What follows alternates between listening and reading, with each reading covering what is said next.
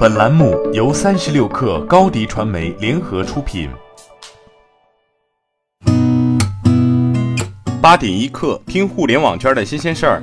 今天是二零一九年十月十五号，星期二。您好，我是金盛。首先来关注今年的双十一二选一。昨天，阿里市场公关委员会主席王帅在社交媒体做出高调宣告称，所谓二选一只是个伪命题。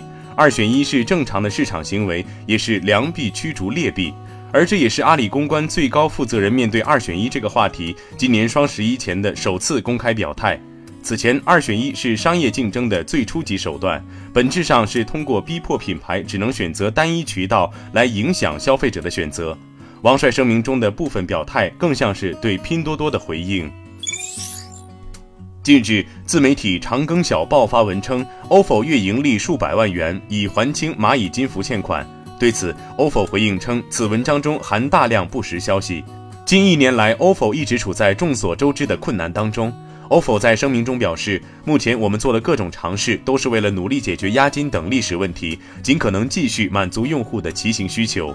文中提到的欠款，是在二零一八年三月，ofo 创始人戴威以通过动产抵押的方式，先后利用将其资产共享单车作为抵押物，换取了阿里巴巴共计十七点七亿元人民币的融资。近日，小鹏汽车的子公司广州小鹏汽车科技有限公司注册资本由原来的六点五亿元人民币增至六十亿元人民币，增幅超过百分之八百。对此，小鹏汽车方面回应称，此次小鹏科技注册资本由六点五亿增至六十亿，是小鹏汽车在研发上重投入的一种体现。对于增资是否与 IPO 有关，小鹏汽车方面表示，目前暂无 IPO 计划。小鹏科技增资是正常的集团运营动作。据字节跳动方面透露，我们希望用创新的方式做教育。如杨璐玉及其团队正在做一款直接面向用户的 K 十二教育硬件产品，预计在明年年初发布。同时，字节跳动方面表示，教育是字节跳动很重要的战略方向，GoGoKid、清北网校等都是字节跳动探索教育中的组成部分，目前还在探索阶段。美团联合创始人、高级副总裁王慧文在美团语音盲人定制应用发布会上指出。未来美团将不会推出智能音箱产品。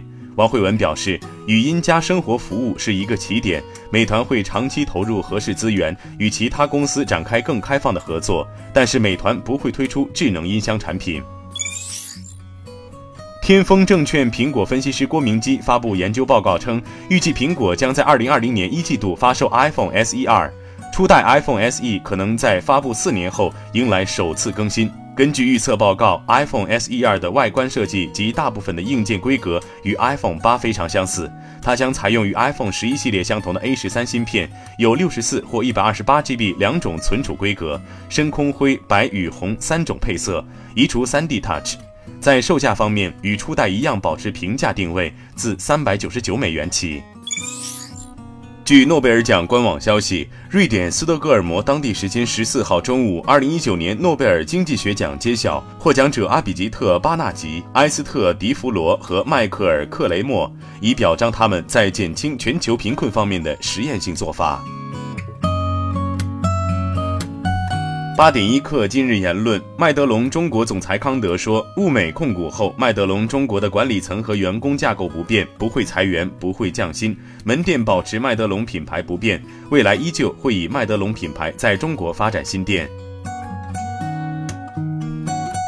大众汽车 CEO 赫伯特·迪斯近日接受媒体采访时说，大众不认为汽车电动化战略会损害其利润率。为避免数十亿欧元的欧洲污染罚款，该公司正转向生产电动汽车。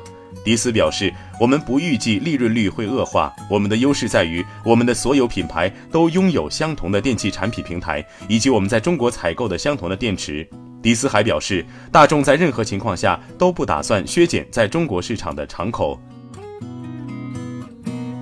好，今天咱们就先聊到这儿。编辑崔彦东，我是金盛，八点一刻，咱们明天见。